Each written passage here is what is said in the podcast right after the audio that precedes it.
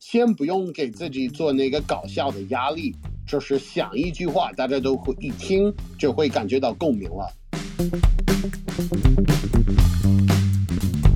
丁广泉，我的师傅，他很懂这个观众的心理，也很懂这个喜剧的本身，喜剧是什么。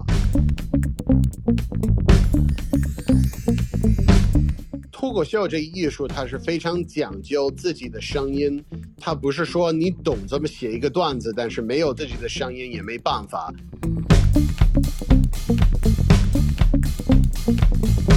这个世界，我觉得就快乐太少了，能给人带来快乐，我觉得这个是一个非常重要的事情。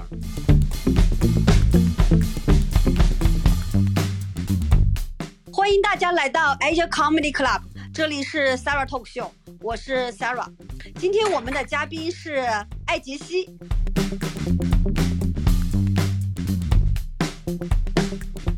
然后那个刚好你现在是在呃从波士顿，然后在波士顿有演出，然后现在要到洛杉矶，就是你现在在呃刚好你有这个观察中美的脱口秀的两个国家的那个戏剧行业的这么一个经历，那你可以聊一下，就是你现在在美国那边，就是从波士顿到洛杉矶那边观察到的美国那边的戏剧行业的一个发展的一个情况。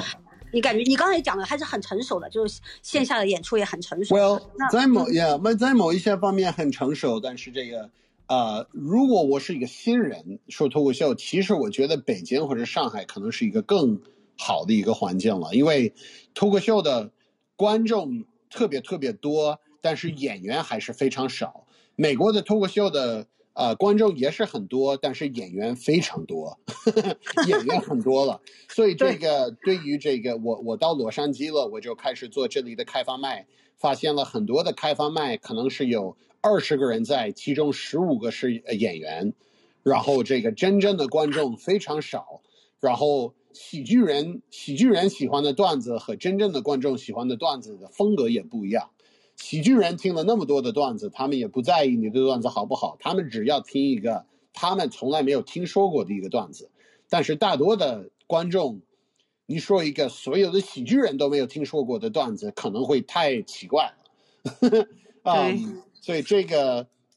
呃，说实话，我在这里还是因为哦，还有一个问题就是美国的疫情还是影响了这里的脱口秀的环境了。所以如果是在正式的情况下，会有更多的演出了，然后可能也会有更多的观众了，啊，但是我在这里，虽然我在洛杉矶，这也是世界的脱口秀基地之一，我还是很想念那个北京的那个时候，因为那个时候北京真的是演出太多了，然后这个，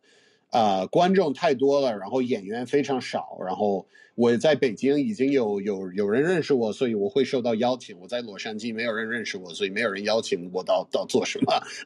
我还在这里。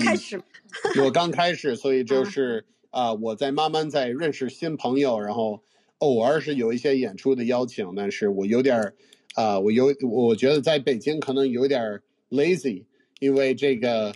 我我我从圈子的开头我一直都在，所以这个我也不用动手，也每周都会收到邀请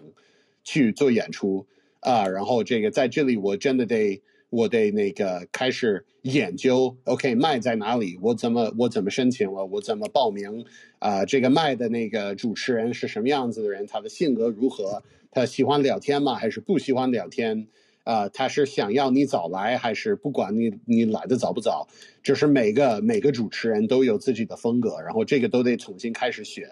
啊，然后在在北京，因为那些朋友我都认识了已经十年了，不用不用考虑这些问题了。对我这个也特别有同感，因为我是一九年的时候去那个芝加哥的的 Second City，呃，那个喜剧喜剧的地方有学习，然后我同时也在芝加哥的那个线下有演出，然后我的感受就是说，我去那个开放麦报名，他那边就是一下子就是报名就是呃四十几个，就是就 然后观众也不一定有多少，但是演员就很多，然后就是。感觉到，嗯，就是你要想出来，你比方说，我就观察他们，你要想成从一个开呃 open micer 变成一个请去 showcase 的演员，都要很艰难，就是你得很很很勤奋，然后也很优秀。说实话，也而呃，说实话，我也觉得这个是一个非常的一个 like you know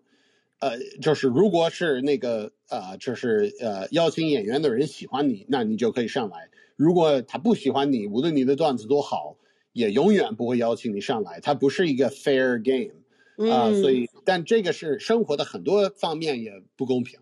但是这个是我我在这里现在也来在英文的呃卖，我现在这可能是做我现在三十一岁。这可能是也不做，也做三十几岁的，而不是二十几岁的一个人的区别。我现在想的就是，OK，这些麦我永远是可以参与了。但是如果我真的要把英文的脱口秀说好，我真的还是得 build it myself，还是得做得好啊。所以我我现在我把我的那个，呃，我在美国疫情前我做那个大学的演出，在美国做大学演出，嗯。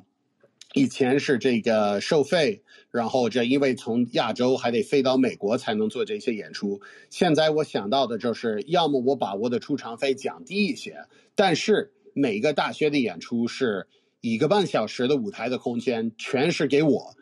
然后这个会有观众。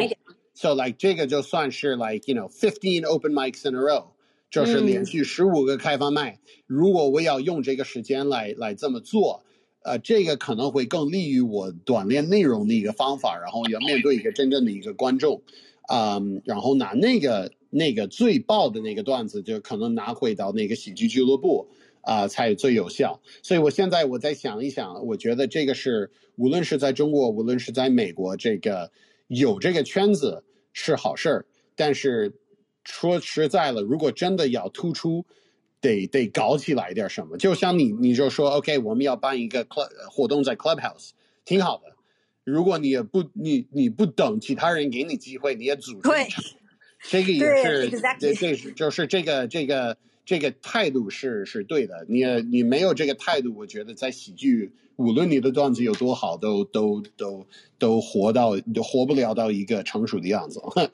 就一直要创造珍惜每次上台的机会，同时也自己给自己创作创造那个上台的机会。其实我也觉得这个也是我，我觉得很多就肯肯定我是这样子，因为我以前我没有想到我会做娱乐行业，所以我我以为这个哦，名人就是名人，他们不用动手，有那么多人在邀请他们挣很多钱办很多事儿，也不是这个，甚至那个最大的大咖，他们一直在想我怎么能搞起来。我怎么能找一个好的一个制作人？我怎么能找一个好的一个场地？我怎么能找一个好的一个推票的一个方法？啊，就是如果你真的就是不在意这些事情，全是给放在其他人的手里，那你就是很容易被替掉，因为有很多的呃可以上台表演的人啊，所以如果你的唯一的。啊，贡献就是当天你会上来表演，你真的真的得做的一流一流一流的一个人，要不然你你永远会会管理就是 OK，我我该怎么推这个这个活动了，我该怎么我该怎么搞起来，这个是这个是娱乐行的一个永远会有的一个一个度，它不是真的没有一个 you know you've made it。就是永远还得工作。是的，我也你刚才讲到进入这个娱乐行业啊，就是我也是感觉，就是以前也没想过自己有可能有这个机会，就是到。了解这个领域，然后我的一个感受就是说，任何一个领域要想做得好，那都是要付出很多别人可能看不到，尤其是对这个领域不太熟悉的人的中间的艰辛和他的那个就是呃困难挑战吧。就是可能别人看的都是光鲜的那一面，就说啊出名了，那怎么怎么样。就是，但是其实在出名之前，以及你要维持，呃，像我们这个行业，其实我觉得我们这个行业还蛮有意思的。就是哪怕你现在不管不管是通过什么平台哦，你现在除了成了一个脱口秀大明星，但是你下一个。专场你还是要一个段子一个段子去写呀，对，你没有你你马上又回到了那个，就是甚至就是有的时候观众预期对你高了啊，你现在已经这么出名，然后你讲的段子没没那么好笑，反倒是一个就是又对你的名声各方面也是不好，所以所以其实我们这个行业是需要一直去努力和一起去创作，呃，去进步的这么一个一个领域。你感觉你现在给自己有划分你的喜剧风格吗？然后呃，你平时怎么写段子？呃，一般来说，我我觉得这个有两个回答，就是我有两个编段子的方式。呃，第一个就是我我呃，就是第一个就是最有效的，就是在生活当中，我跟其他人聊天的时候，我开一个笑话，然后他们笑，然后我会记下来。就是基本上就是，虽然显得很简单，但是其实是这个是最直接的写段子的方法。如果你在真正的生活中让人笑了，那你在舞台上让人笑的可能性也是很高。所以，如果你发现你就是在普通的生活中也开了一个段子，然后大家笑了，肯定要记下来。这个是第一。第二是这个。如果是，尤其是如果是准备网络的作品，我一般来说会先选一个我觉得我比较有这个感情的一个话题，就是真的有，like 有真真正的感情，就是 really care，啊，找到了一个话题，然后你有对这个话题你有什么话要说，大家一听都会觉得哦是这样子，有共鸣，啊，这个先不用给自己做那个搞笑的压力。就是想一句话，大家都会一听就会感觉到共鸣了。然后你会想到有什么好笑的表现这个 idea 的方法，最好笑的表演会将会是什么？最好笑的那个例子能提的是什么？嗯，如果找到一个段子已经成功了，那你就问你自己：这个如果这如果有这个，那还能有什么？所以如果这个好笑。那还意味着什么好笑？你就可以那种硬写，那种硬写的方法，我觉得，它最有效的方式是已经有一个成熟的段子以后再加内容，这个硬写是比较好。但是我发现了，我大多的真的让人笑的那种 idea，一般来说是在聊天当中我就说出来的一句话，或者我在生活中看到的一件事儿，我觉得很好笑，我就记下来了。一般来说，这个喜剧是一个反应，所以我我就培养了我那个喜剧的脑袋，然后有了这个反应，啊，就是开了一个玩笑，看一下有没有人笑，然后写下来。一般来说是这样子。好，非常感谢这个分享很有用啊。然后，呃，尤其是一些想学习创作的朋友们，呃，手机上有记录，然后有自己的小笔记本儿，随时，呃，有的时候说话了里面有好笑的笑点就记录下来。有的时候跟家人说话的时候也是，等一下，等一下，我觉得这个点很好笑，因为这个真的就是喜剧是一个很神很神奇的东西了。这是虽然这个可能会显得复杂，其实本本来。它在核心是很简单。如果你和你的朋友们在聊天的时候，你说一个你你开了一个笑话，大家笑了，按理来说，这个段子也可以在电视上播，嗯，就周围的那些看电视的朋友们也会笑，是笑声就是这样子。它不是像那个，它不是一个什么动作片，你必须得花什么啊什么两百万你才能看到有没有效果。它就是这个 idea，如果好笑的话。那这个你给十个人讲也好笑，你给一万个人讲也好笑，嗯，所以我在那个真的有那个那个感受了，就是做那个公益演出的时候，我讲了一些段子，呃，当场的六百人笑了，然后上后来我上传了，有四个亿的人笑了，然后真的就是一个段子，同一个段子，可能是我原来编那个段子是因为我的哥哥笑了，然后我加入了到那个公益演出。然后有六百个人笑了，然后这个上传了以后有更多的人笑，所以真真的就是一个很神奇的东西。别以为，因为哦你的你的朋友们笑了，但是专业的人不会开这个玩笑，也也不一定是这样子。就是喜剧就是这么神奇的一个东西吧。嗯，刚才我们聊了那个创作，然后我想也聊一下那个演出，就是因为你现在演出的呃现场演出也是很多的经历经验了，就是你一般是怎么准备一场现场的演出？然后你也会紧张吗？在演出之前？呃，基本上都会紧张。呃，我觉得这个永远不会完全离开。嗯，就是就就身体就是这样子，甚至做了那么多年了，上台前都是，呃，都会有这个紧张，然后这个自信的那个啊，这个挑战了。就是 OK，我我昨我昨天的段子都成功了，但是今天就不知道会不会成功。啊，这个是我我个至少对于我来说，我讲了十年，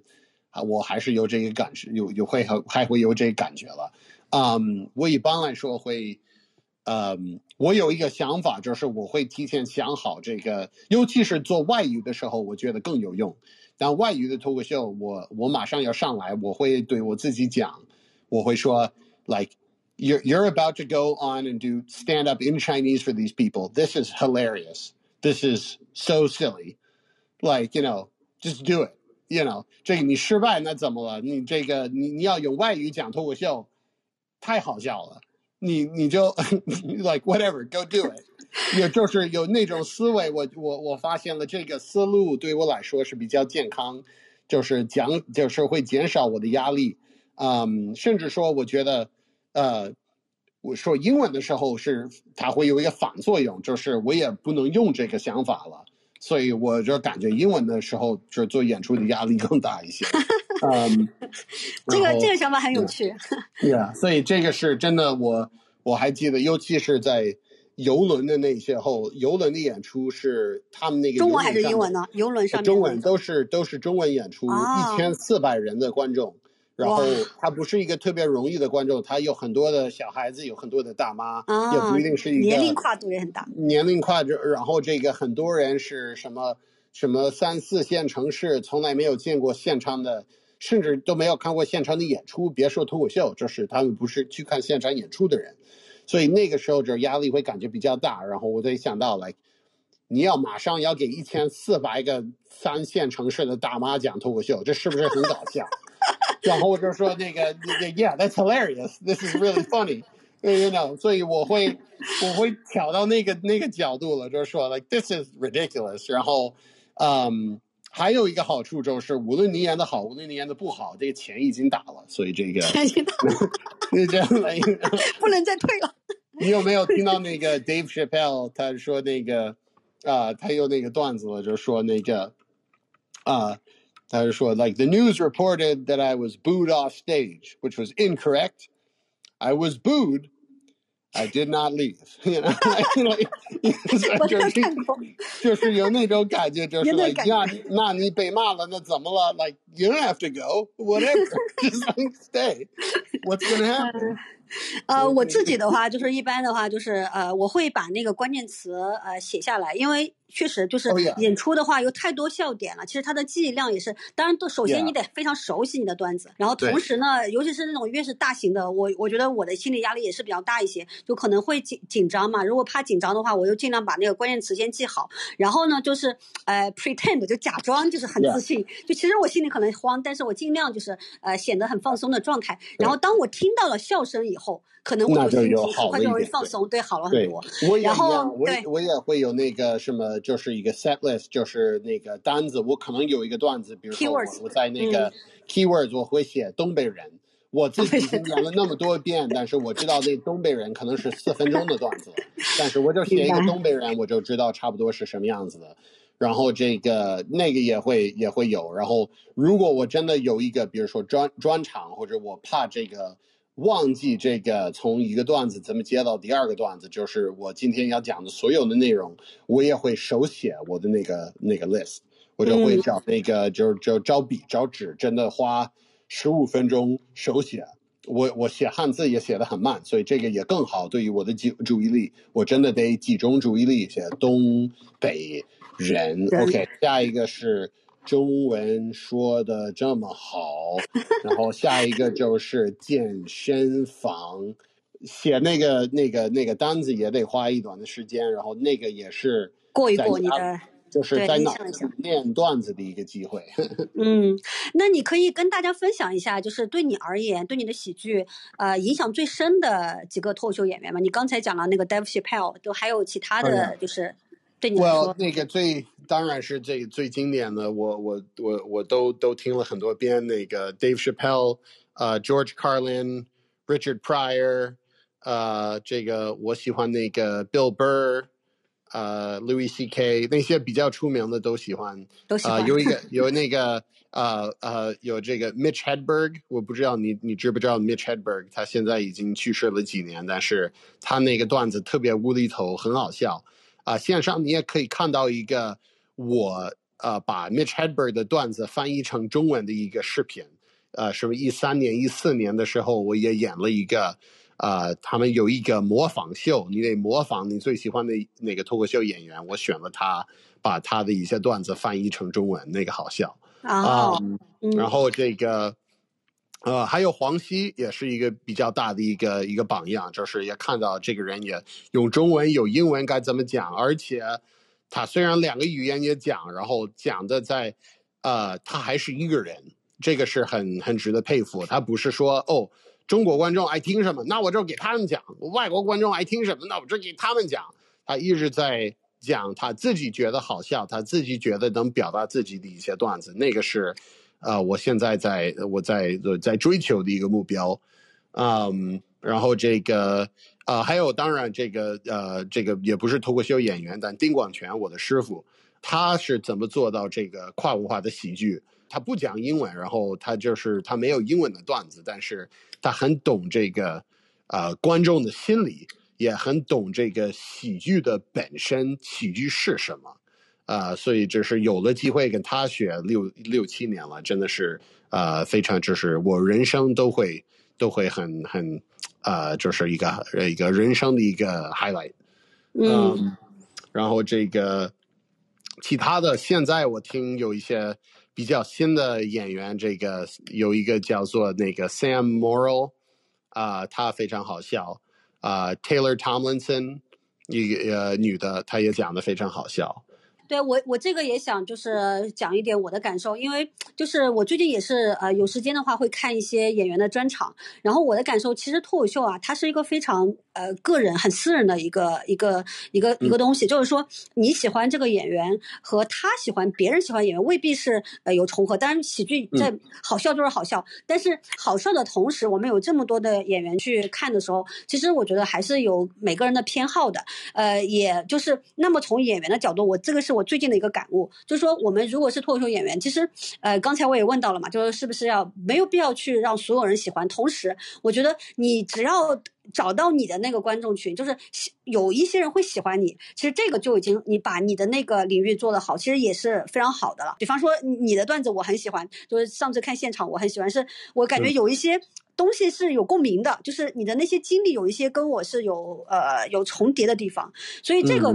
如果做喜剧演员，应该找到自己想成为的那种，就是写自己想写的那些段子，而不是说是特别哎呀，我要模仿，最后就成为不是自己的那种。对，模仿模仿，它在开开始的时候有一定的作用，但是在脱口秀这艺术，它是非常讲究自己的声音。他不是说你懂怎么写一个段子，但是没有自己的声音也没办法。你还有也会听到一些演员，他们是其实段子比较弱，但是他们明显就在台上是他们自己，然后就是看就就舒服了，看就有意思了。然后你也不会有要求，就是说哦，其他的演员的笑声的比例有百分之八八八，你也不会这么想，因为你在看他们表演的时候是已也已经被被吸引进来了。所以这个对于新人来说，我觉得这个，啊，这个当然就说起来是一个非常简单，做起来是很难的事。但是你要找到自己的声音了，因为长期来说你就没有其他的方法了，你也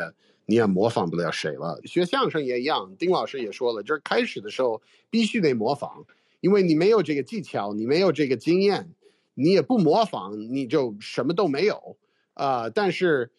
脱口秀是比较正视这个重视这个原创，也比较重视这个，啊自己的角度，所以我觉得你你你编一个段子，你是认真在编一个你自己觉得很棒的段子，这已经是有一种成功。第二步才是看一下这个观众笑不笑。但如果你是为了观众喜你为喜欢什么而下编一个段子，无论你这个这个段子符不符合你。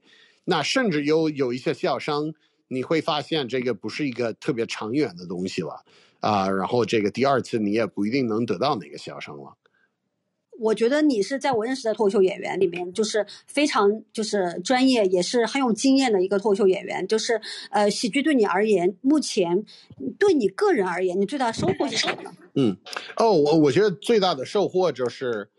做喜剧演员，你真的得看世界的真相，你这你得看这个世界真的是什么样子的，而不是说哦，其他人说了世界是这样子，那我得盲目的呃这个信任他们，或者我得盲目的听。所以这个最大的笑呃最大的事情就是，他是给我一个新的看世界的一个角度，我看世界都是可以有自信来用自己的。想法来看这个世界，这个是第一个收获。第二个收获就是，我也可以给人带来快乐。这个世界，我觉得就是快乐太少了，能给人带来快乐，我觉得这个是一个非常重要的事情。然后我特别，我虽然在线上我做演出和做视频，也是给人带来笑笑声和快乐，但是我觉得在现场能体会到这个快乐，真的是一个，呃，就是独一无二的一个感觉。呃，就是真的是我，如果是说两个点子，我应该是说这两个点子。啊，非常感谢。呃，那最最后最后呢，就是我刚才问了很多问题啊，就是有什么问题，就是或者是什么点我没有问到，然后你也很想跟我们的听众朋友们去分享的，还有没有？你说我有什么可分享的吗？啊，对对对。呃，就是我觉得所所有在这里的那个观众朋友们，可能是至少对那个脱口秀有一定的兴趣。我真的鼓励你试一试一个，要么是 Clubhouse 上，要么是线下的，要么是线上的一个开放麦。你试试讲几分钟的段子，三分钟就 OK，嗯，但你你你先试一试，呃，因为你永远不知道你你会不会喜欢，然后这个不让那个恐惧偷走你什么一年、两年、三年的时间。如果你那个恐惧你能先克服好，你先试一试，那你就会多了几年的这个什么练习的时间、练习的机会啊。所以我就鼓励大家，如果是感兴趣，试一试说脱口秀。你在生活中你觉得什么好笑？你先记下来。你记了一周以后，你会有几个段子的 idea，然后你就上台试一试。呃，真的就是这么简单，就是没有什么更复杂的。好的，非常感谢艾杰西。这里是 Sarah 脱口秀，我是 Sarah，我们下期再见。thank you